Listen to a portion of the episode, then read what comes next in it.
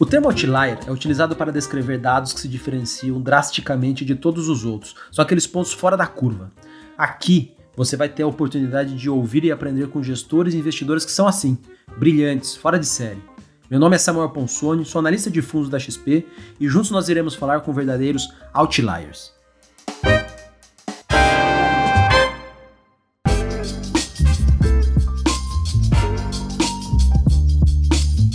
Esse primeiro episódio foi gravado uma semana antes do carnaval, quando o Bovespa ainda estava por volta dos saudosos 115 mil pontos e a crise do coronavírus ainda não havia atingido os mercados locais. E justamente por isso que o podcast ficou tão bom, pois comprova uma das principais características de gestão da ADA, que é o fato de não trocar em posições por conta de eventos de curto prazo, por mais importantes que esses eventos possam parecer. Pelo contrário, muitas vezes temas de investimentos da casa precisam de meses e algumas vezes até anos para se materializarem. Falar que havia excessos nos mercados após as bolsas globais terem despencado parece bem menos complicado. No entanto, na ADAM, as posições mais pessimistas já eram carregadas há muito mais tempo. E agora, passadas várias semanas da eclosão dessa grande crise, essa visão de cenário diferente da grande maioria se mostrou ser o principal fator que os colocou de novo em grande destaque frente a centenas de outros fundos multimercados. Espero que vocês gostem da nossa conversa.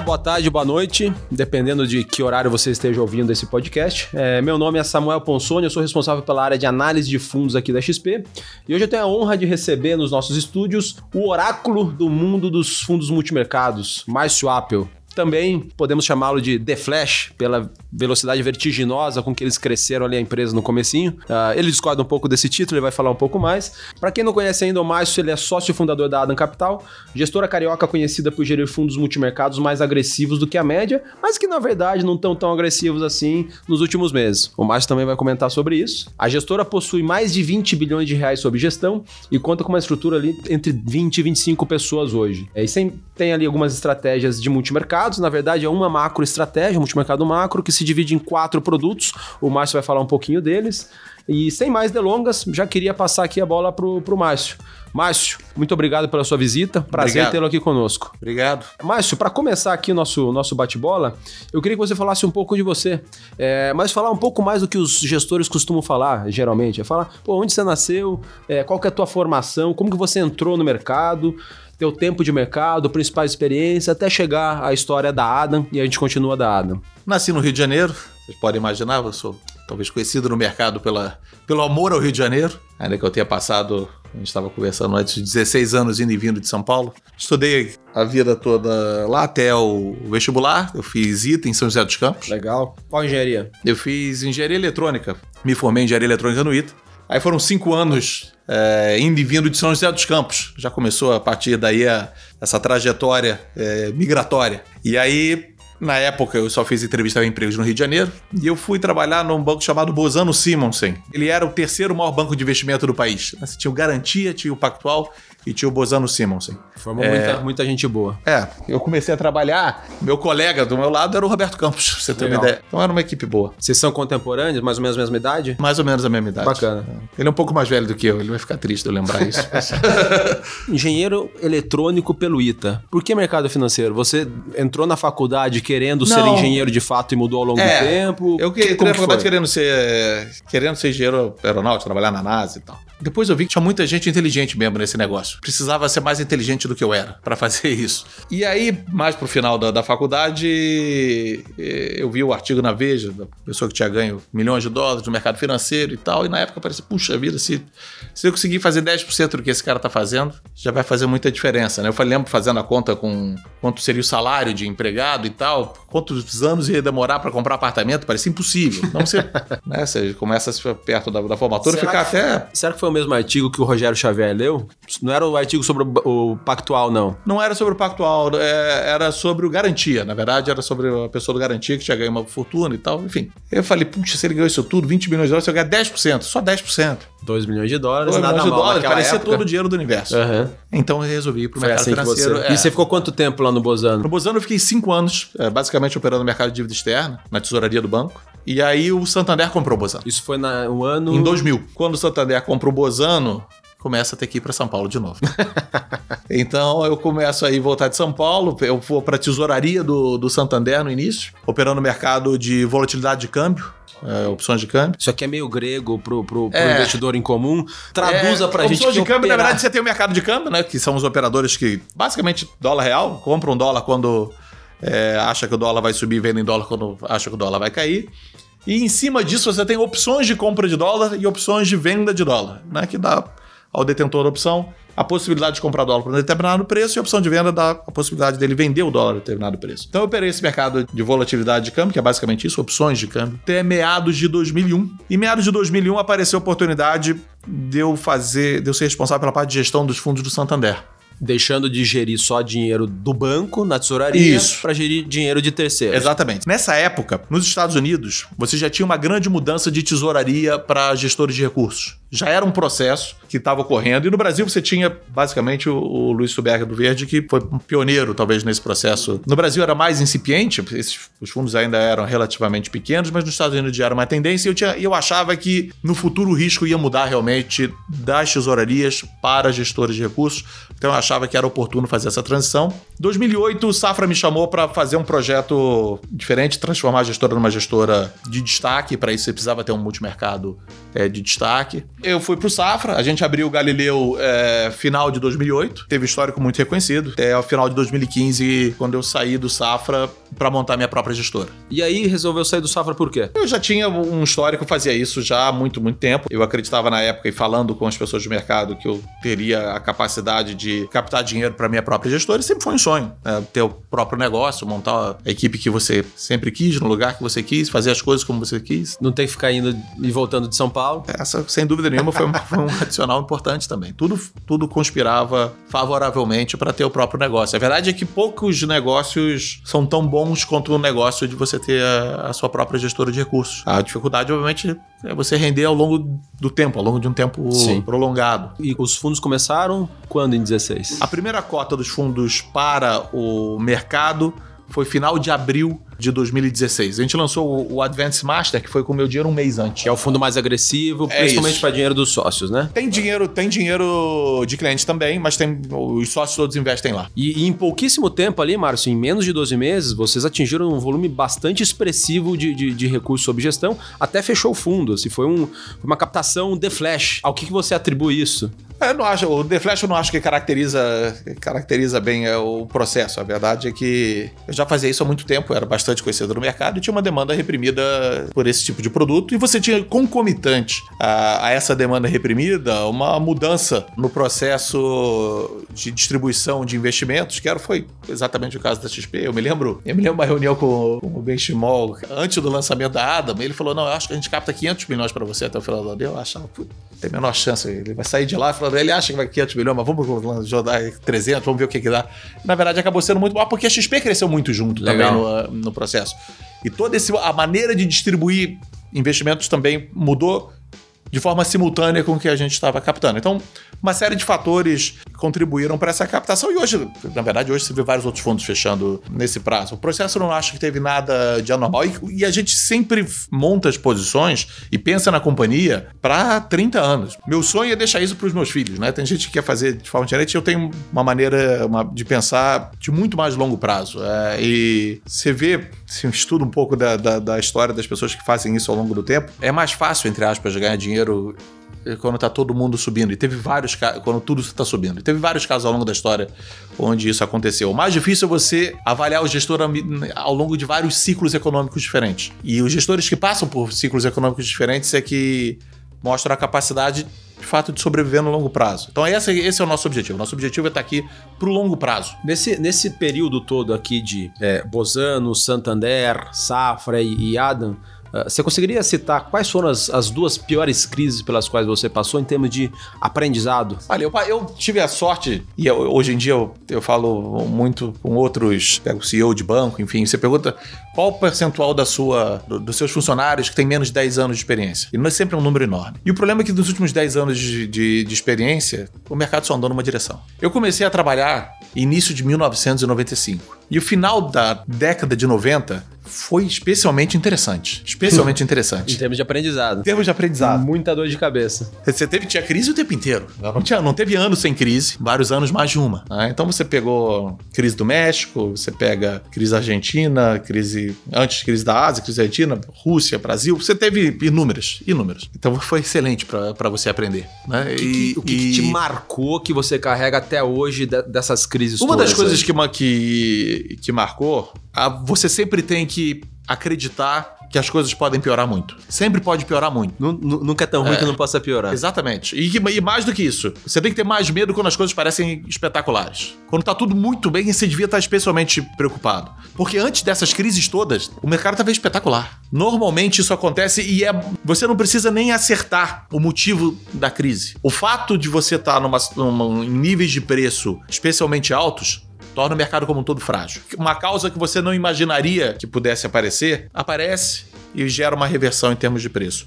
E mais importante, se você é capaz de escapar dessas reversões e pegar filé mignon da expansão, você consegue ganhar muito dinheiro de uma maneira muito mais segura ao longo do tempo. Isso com que você consiga ter um histórico de longo prazo é, muito favorável. E você falou um pouco aqui também, a gente estava conversando aqui nos bastidores, sobre mercados de alta, como, Sim. como o mercado de agora. É, o- toda vez que o mercado, e eu acho que isso é verdade também, às vésperas de várias dessas, das crises que a gente passou, é mais difícil de você determinar exatamente qual é a causa que vai fazer com que o mercado de alta vire. Mas a fragilidade inerente a esse tipo de preço, e sempre tem boas teorias para os preços correntes, mesmo os preços mais altos. Tem pessoas inteligentes com histórias coerentes que justificam os preços. Não é como se todo mundo tenha ficado é, alucinado que não existe nenhuma explicação para os preços. Mas, obviamente, são preços mais frágeis. Né? Essas histórias podem cair com ruídos, às vezes, que, que pareçam é, menores. Então é mais difícil de você dizer exatamente qual é a causa que vai fazer com que é, os preços voltem para patamares menos entusiasmados do que você estava vendo antes. Mas só o fato deles estarem em patamares muito elevados já devia ser um motivo de, de preocupação. Eu acho que são duas regras que ajudam você a criar riqueza por 30 anos e não para pegar um ciclo de alta. tá? Se você quer sobreviver por 30 anos e ganhar dinheiro, multiplicar o patrimônio por 30 anos, essas são duas regras importantes.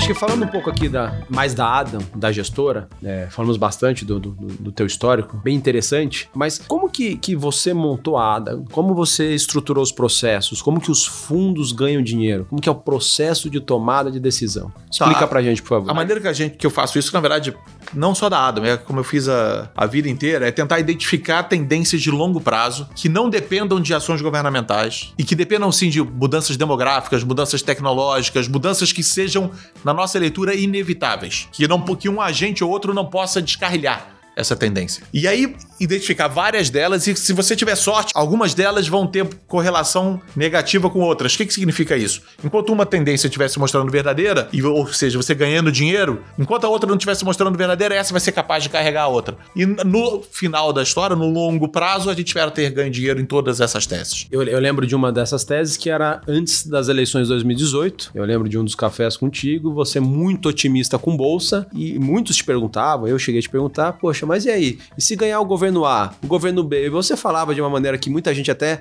é, interpretava como arrogante, não importa. Não importa, não tô olhando política. É- é- esse é o modelo de operar. Você operar temas que não dependam Exatamente. de governos. Exatamente. Essa, isso, esse negócio de ganhar dinheiro já não é fácil. Isso tira um pouco da aleatoriedade que o fato de você querer acertar qual é a decisão do, de um banco central, qual é a decisão de um determinado governante vai ter nos mercados. Uma boa parte das coisas que acontecem independem, independem de pessoas específicas e são muito mais seculares do que parece. É uma função não só da tendência secular e, obviamente, do nível do pre- de preço que os ativos que refletem essa tendência secular estão negociando. Então, se você tem tendências seculares que parecem inevitáveis e o ativo está negociando de forma descolada, seja para o bem ou seja para o mal. Às vezes você tem tendências seculares que vão acabar com uma indústria e você vê o mercado muito otimista com aquela indústria ainda, e por outro lado, tendências seculares que vão fazer com que determinada indústria performe muito bem e o mercado ainda não valoriza adequadamente. Então são os dois lados que a gente, que a gente busca. Não só em termos de ações, a gente é muito ativo tanto na parte de moedas quanto juros. A gente é agnóstico com relação aos mercados. A gente opera tanto juros quanto bolsa quanto moedas. E como que é o processo de tomar decisão? Você tem vários gestores tomando risco ou é um só gestor, que é você no caso, que é alimentado pelos outros membros da equipe? O processo ele é centralizado exatamente para poder gerar esse quebra-cabeça de uma posição equilibrar outra posição. Né? Então, se você tem portfólios separados e todo mundo acredita na mesma coisa, você acaba somando risco em diversos portfólios e nenhuma estratégia complementa a outra. Então, a única maneira de você conseguir montar estratégias complementares é o portfólio ser centralizado. Então, na ADA, o portfólio é centralizado, não tem caixinhas a gente estuda diversos temas, tenta encontrar o grupo como um todo, a decisão final é, é minha, mas não, tem, não é como se fosse. Não é nenhuma ditadura, nem uma democracia. A gente não conta votos e também não é como se a gente montasse posições a revelia do que está sendo. Acaba, à medida que a gente estuda tudo junto, você acaba caminhando para uma determinada visão do cenário. E essa visão do cenário sustenta as diversas posições que a gente tem. Entendi. Então, esse é o processo.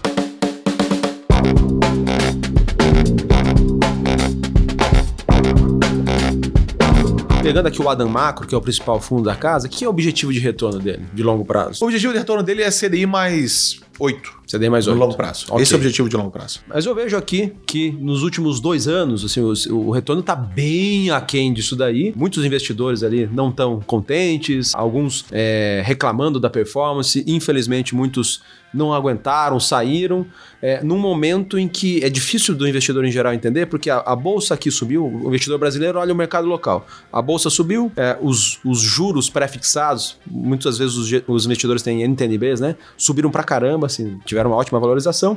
Ah, e o fundo foi mal nos últimos 12, 24 meses. O que aconteceu? Como, como entender? Uma das coisas que, que impactou de forma relevante, e foi uma das lições que a gente falou antes, a gente deve ter sido o único fundo que de fato estopou na greve dos caminhoneiros. A greve é. dos caminhoneiros foi lá em, em, maio de 2018. É isso. Que é. afetou bastante os preços dos mercados. E que esse aqui. foi. E, e, gerou até uma mudança na gente do ponto de vista de estudo. A gente começou a dar muita ênfase na parte de Big Data para tentar ter uma leitura antecipada desses movimentos sociais. Porque foi um movimento, não era uma, uma, uma tendência secular, como é uma das coisas que a gente comentou antes é, e nem foi uma ação governamental, foi uma coisa significativamente diferente que teve um impacto econômico muito relevante. Uh, o Brasil parou. É, então, de fato, foi, foi muito relevante o que aconteceu. E que os mercados, de novo, recuperaram, só que a gente não acredita que sempre recupera. A gente acha que se a gente quer ficar vivo durante um período prolongado, a gente segue o, nosso critério de stop. E a gente voltou a montar posições depois, voltou a ganhar dinheiro depois, mas obviamente teve um impacto na rentabilidade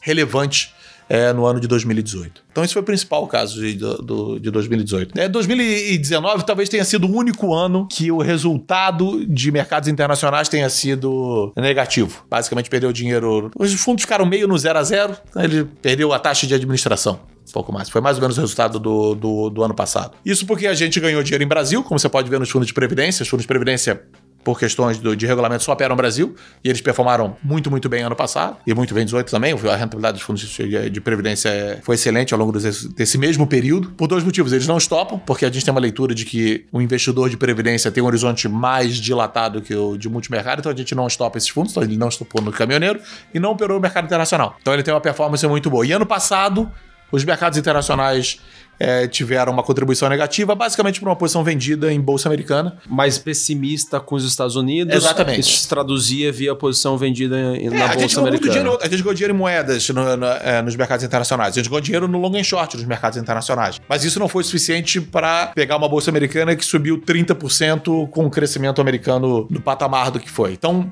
foi uma, uma, um deslocamento muito grande com relação ao que a, gente acreditava que fosse o fundamento para a Bolsa Americana. A gente segue achando que a Bolsa Americana é cara. A gente mudou um pouco a composição do portfólio numa leitura de que qualquer desaceleração de crescimento vai ser combatida de forma violenta com política monetária. Então a gente fez uma, uma, uma adaptação do portfólio que eu acho que tem performado bastante melhor é, recentemente, mas foi uma das coisas. Essa posição vendida na, no SP ano passado foi um foi o principal motivo. Se você pegar no Advance, é 30%, daria 9% nominal. Exatamente. E você vê que está subindo esse ano e mesmo assim a gente está ganhando dinheiro porque a gente fez um pouco dessa. Em vez da gente estar tá vendido em coisas que a gente acha que vão sofrer quando o mercado começar a verificar que os preços atuais não condizem com a realidade, a gente prefere comprar coisas que vão subir quando isso acontecer. Ok. É melhor comprar ativos do que vender ativos nesse cenário. É menos difícil. É, eu acho que é mais condizente com a expansão de liquidez que a gente está tendo. Acompanhada dessa, dessa performance aquém do esperado aí, pela, pela grande maioria dos investidores, e aquém, aquém do esperado por você mesmo, Sem né? dúvida. Você que o objetivo é dar CDI mais 8 ao longo do- no longo prazo, ah, a gente observou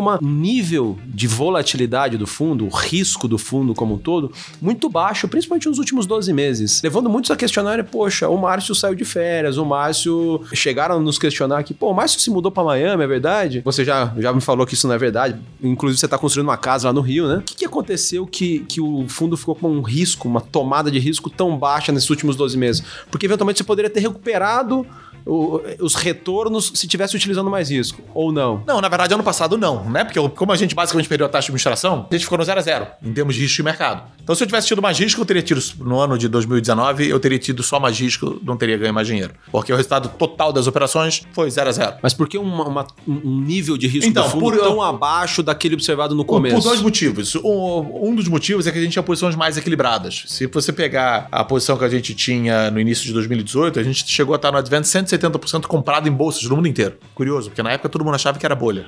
Em janeiro de 18, 170%. você pega qualquer jornal da época, todo mundo achava que era bolha. Hoje esse assunto caiu por terra, mas. E a bolsa subiu barbaramente desde então.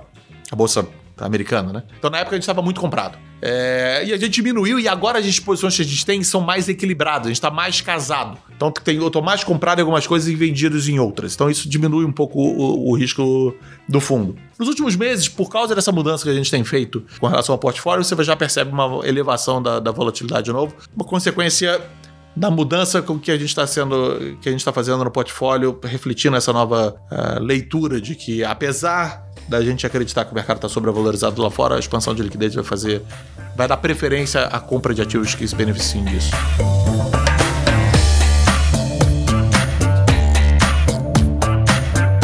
Do- dos fundos, então, agora aqui, acho que a gente já, já adentrou um pouco. Como que são os guidelines gerais do fundo? Então, o Adam Macro, você falou que o objetivo é ter uma, vol, uma volatilidade, um nível de risco ali no longo prazo em torno de 8%. Isso. E um retorno esperado de CDI mais 8. mais 8. Para quem conhece o que é o índice de Sharpe, é como se fosse um índice de Sharpe igual a 1. Isso. E você falou que a tomada de decisão é centralizada em você, mas não é algo autocrático. Você tem ali os diversos operadores, os diversos É, é mais isso. analistas A te alimentando responsabilidade de ideias. Em vez de, de- eu colocaria de uma maneira diferente. Com- Em vez do, do- da tomada de decisão ser minha, a responsabilidade do portfólio é minha. Porque senão você tem o cara que deu a ideia, deu uma determinada ideia para montar uma posição, e aquela posição faz todo sentido no portfólio.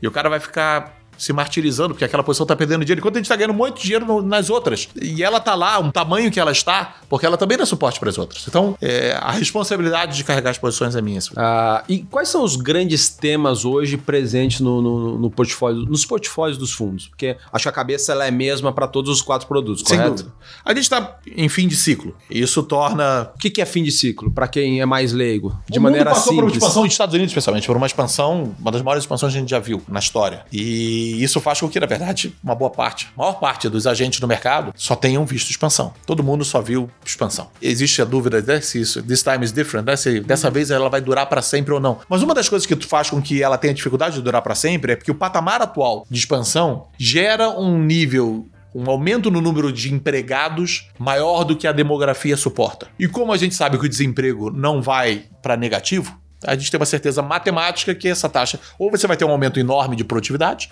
ou essa taxa de crescimento como um todo vai cair. tá? Então isso é, é quase uma certeza. Você pode ter um soft landing. Você fala, não, mas a gente vai lentamente cair para uma. Pode uma ser. desaceleração, Uma desaceleração leve. lenta. Mas uma boa parte dos preços atuais não refletem nenhuma queda do patamar de crescimento que a gente tem hoje. E os, os preços atuais também levam em consideração que a inflação nunca mais vai existir no mundo. Que acabou. Esse efeito não existe mais, independente do que você faça. Por mais que você seja frouxo em termos de política monetária, a inflação acabou. E uma boa parte da- da, dos discursos de bancos centrais tem sido no sentido de sustentar a inflação no patamar mais alto, porque em muitos lugares ela está, ela tá de fato a- abaixo da meta. Curiosamente, nos Estados Unidos, nem tanto. Então, se você lutar com política monetária para evitar qualquer desaceleração no patamar de crescimento, você vai acabar gerando inflação em algum momento. E aí, obviamente, você vai ter uma, uma situação especialmente preocupante de ter o mundo muito esticado em termos de fatores de, de utilização, muito uma ocupação muito alta, porém, com a atividade começando a fraquejar, num momento que você vai ter que subir juros, porque a inflação começa a aparecer. E no mundo todo, assim como no Brasil, É. quando você sobe os juros básicos das economias, as bolsas sofrem, a moeda dos países sofre. então, normalmente, quando você sobe. É que a gente está num patamar, a gente está numa situação peculiar. Normalmente, quando você sobe juros, as bolsas sobem. Por quê? Porque você começa a subir juros quando você está recuperando de uma recessão. Você vem numa recessão, vem cortando juros. Tá. Aí a economia começa a melhorar. Você começa a dar sinais de, de recuperação. Você começa a ter riscos que a inflação vai começar a subir. Você começa a normalizar o mercado de juros. Esse é o normal. Se você pega a história, é mais provável que bolsas performem bem quando os juros subam do que performem mal. Uma das grandes exceções qual foi? Foi a década de 70. A década de 70 foi um caso onde você teve uma política monetária tão frouxa que a inflação saiu de controle. Isso nos você- Estados Unidos. Nos Estados Unidos. E aí você precisou de uns juros enormes nos Estados Unidos e aí realmente a bolsa foi um desastre. Esse fim de ciclo se- seria caracterizado, no caso dos Estados Unidos, por, por quais movimentos? Quando isso acontecer, e se acontecer, como que o investidor em geral vai saber que, que Esse vai, ter que por infla- vai aparecer por inflação. inflação? Vai ser por inflação. A inflação que vai, que vai, que vai matar esse ciclo. Porque a política monetária vai, vai, vai reagir de forma violenta enquanto não tiver nenhum sinal de inflação. O target de inflação, lá, o objetivo da inflação nos Estados Unidos é em torno de 2%. Se for lá para 2,5%, 3%, o Banco Central vai ter que aumentar muito os juros. Se for para 2,5%, 3%, vai ser um pandemônio. Só, só um pouquinho acima da meta. Para eles não é tão pouquinho. Pra gente parece É quase isso. nada. Mas esse é um grande tema, então, de fim de ciclo econômico Isso, exatamente. lá fora, Aí você fala, não, não, isso tudo que você está falando é verdade, Márcio, mas a Bolsa está negociando um patamares. Fala, não, a Bolsa está negociando com múltiplos que só são justificáveis com mantendo um nível de crescimento atual e com uma taxa de juros muito baixa. Aí você fala, mas quanto... porque Quando a gente estava comprado todo mundo achava que era bolha, eu me lembro de ter feito, mostrando isso em reuni- em reunião para muita gente, falando, não, ela suportaria um múltiplo de 22, 23, dava no- dada a nova taxa real de juros. Aquele múltiplo de preço-lucro, É né? Que é isso, muito comum exatamente. no mercado de ações. Aí você fala, a taxa de desconto é menor, porque a taxa de juros é menor, enfim. Então justificaria um múltiplo maior. Mas já estamos lá. Então, o cara que está comprando em bolsa, achando que vai. Está comprando bolsa, achando que vai ganhar 10, 15%, eu acho que está operando. Está arriscando demais. Bolsa global ou Qualquer Estados Unidos bolsa. específico? Pega um ativo que tem 10, a verdade é que a volatilidade tem caído, mas eu acho que está caindo de forma menos duradoura. Se você pega um ativo que tem vol entre 10 e 20%, e você está tentando achar, se você acha que tem 10% para subir, você não devia comprar esse ativo. Porque o, o 10% perto da volatilidade mostra que você não sabe direito o que vai acontecer. É pouco, é pouco.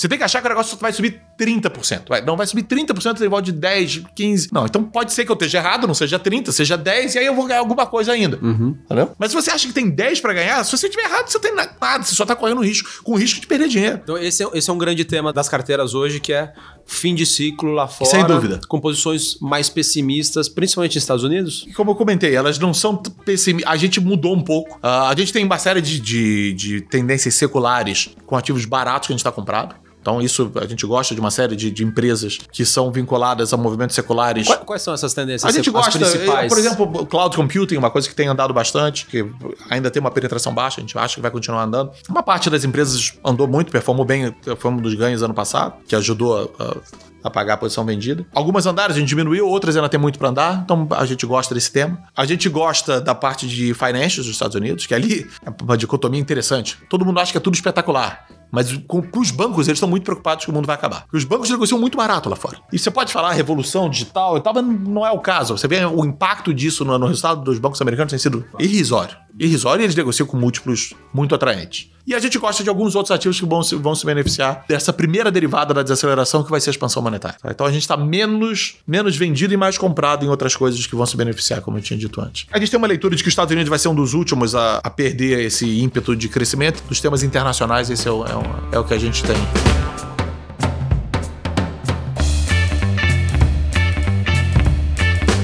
No cenário local, como que tá a tua cabeça? Que temas que, que te deixam mais animados ou não aqui com relação ao Brasil?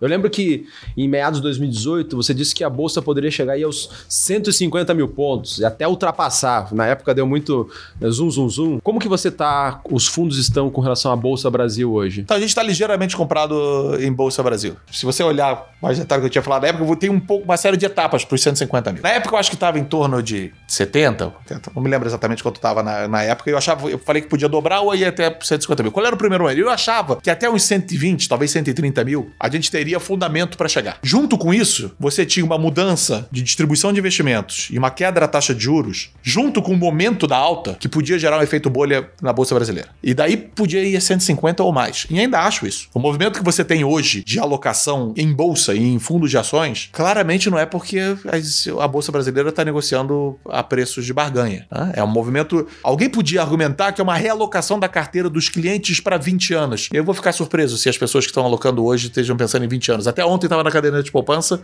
e hoje estão na, na bolsa para 20 anos. É difícil você fazer essa transição dessa maneira. Você acha que nos níveis atuais a gente já passou desse, desse acho momento que, não. A gente acha que, que o tá fundamento tá... justifica? Não, a gente está um pouco abaixo do que o fundamento justifica e a gente zerou bolsa, o grosso da bolsa, uh, ano passado a 95 mil pontos, porque a gente achava que valia uns 115 na nossa leitura época e que tinha que ter alguma gordura, né? Eu não, de novo, para ganhar 10% é melhor não tá. Para ganhar 10% é melhor não tá. Então a gente acha que tá, ela é ligeiramente, ela é um pouco barata, especialmente barata em algumas ações e não outras. A gente gosta de Petri Vale, por exemplo, não gosta de muitas outras. Gosta menos do índice como um todo e gosta mais de Petri Vale, essa é a verdade. Porque Petri Vale talvez não seja legal para você conversar com os amigos na sexta-feira de que está comprado em Petri Vale. É, e hoje, tem, hoje é a bolsa é uma mania. Faz parte dessa minha, talvez dessa minha história de longo prazo. É difícil você fazer bom negócio quando você está junto com a mania. Junto com a, com a multidão. Junto com a multidão. E uma das coisas que eu acho que ajuda você ter os fundos da Adam, a gente normalmente não performa junto com todo mundo. Se você quiser surfar os ciclos junto, para cima e para baixo, junto com todo mundo, não é o nosso. Não é o que a gente, sente, tende a se sentir mais desconfortável quando a gente está junto com todo mundo. De vez em quando a gente esteve. Até quando a Bolsa Brasileira estava em 2018, muitos outros estavam comprados também. Mas a gente fica nessa posição sabendo que é uma posição mais arriscada, porque ela tem, tem chance de ter um, um revés mais forte. Então a, a gente tende a, a performar performar de uma maneira diferente do resto do mercado ao longo do tempo. E, e o nível de juros do Brasil atual? Existe alguma, alguma oportunidade? Tem alguma coisa que dá para fazer? Ou, ou por eu enquanto, acho que eu, no momento tá Sem dúvida o crescimento tem surpreendido para baixo e junto com uma inflação surpreendendo para baixo, acho que talvez tenha mais movimento de mais movimento de queda.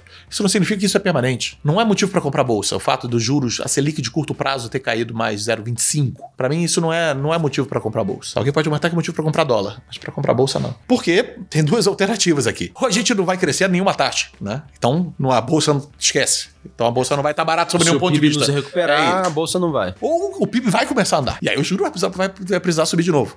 A missão do Banco Central, eu acho que o Roberto Campos tinha feito isso perfeitamente, é, dada que a inflação está na meta, tentar maximizar o PIB. Então você vai baixar juros. Você não vai não baixar juros porque vai ter que subir depois. Você baixa e depois sobe. Não é? Porque se você quiser minimizar a volatilidade da taxa de juros e maximizar a volatilidade do PIB, é, do ponto de vista humano é uma loucura, certo? Porque as pessoas passam fome, perdem emprego no meio do caminho. Então o que você quer é o contrário. Por que é melhor para o PIB? Você varia a taxa da Selic para manter a inflação sob controle, porque a inflação sob controle é um alicerce importante para o PIB ter um crescimento sustentável. Então está sendo feito de forma correta, então tem risco de, de, de novas quedas. O que não significa que não vai ter alta na frente. E você falou que até abriria espaço para comprar dólar. Tua opinião sobre dólar a gente segue real contra dólar, dólar contra real, é uma posição Você que a gente que já deu até algumas entrevistas aqui no continuar curso. se desvalorizando. É uma tendência, primeiro, global e especial para o caso brasileiro, que o grosso do crescimento pós-crise de 2008 vem do consumo. Quando a gente cresce, a gente cresce via consumo. Então a gente já vai ver esse ano uma piora da, da balança comercial. Você tem uma, tem uma piora razoável do, do, do balanço de pagamentos. Acho que essa piora tem uma tendência ainda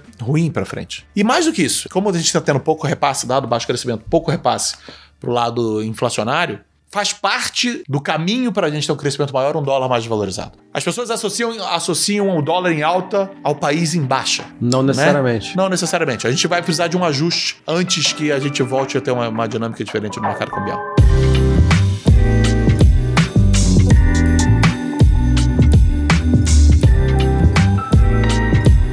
Márcio, muita gente me pergunta e é uma resposta que eu não tenho. É, a gente, quando dá opinião sobre fundos aqui, a gente tenta é, fazer a revisão de quem são os gestores, o histórico, os controles os diferenciais, mas eu te pergunto aqui o que muitas vezes me perguntam.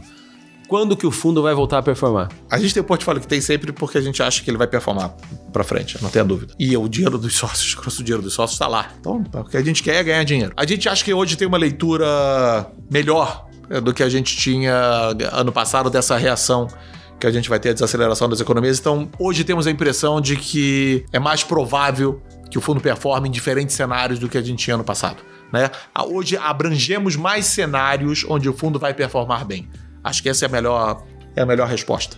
Tá? E como a gente saiu de posições é, comprada por um lado e vendida em outro, a gente diminuiu as posições vendidas e comprou coisas que a gente acha que vão performar bem na piora, isso faz também com que a vol do fundo tenha subido um pouco. Então, e quando a vol do fundo sobe um pouco, também aumenta a chance da gente é, ter uma performance maior. Então, as duas coisas eu acho que, que ajudam. Agora, também a gente vai continuar tendo uma performance pouco correlacionada com outros é, fundos do mercado. E eu acho que você conseguiu perceber nesses primeiros 45 dias desse ano que é o que tem acontecido. Pro bem ou pro mal? É, eu acho que menos pro mal. É o que a gente espera com esse novo portfólio, que seja menos pro mal. Porque esse mesmo portfólio ano passado já teria tido uma performance satisfatória. É, e agora eu acho que o mecanismo está mais claro claro de por que esse tipo de portfólio tende a performar melhor. Acho que, encerrando aqui, que tipo de investidor não deveria aplicar nos fundos da Adam? Se você tem o, o objetivo de ganhar dinheiro junto quando todos os seus amigos estão ganhando dinheiro, a moda não é a Adam. Não é a Adam. Se você tem o objetivo de construir patrimônio para o longo prazo, é isso que a gente está aqui para fazer. O nosso objetivo é ao contrário, é evitar os grandes percalços pelo caminho para que a gente possa construir de forma significativa o patrimônio ao longo do tempo. Isso faz com que a gente muitas vezes tenha medo de bolhas, principalmente quando você já tem uma expansão enorme no mundo durante muito tempo. Eu, eu recebi esse final de semana aqui um convite para o lançamento do livro Fora da Curva 2 e vi que você é um dos gestores que figura lá no livro. É, como um gestor fora da curva.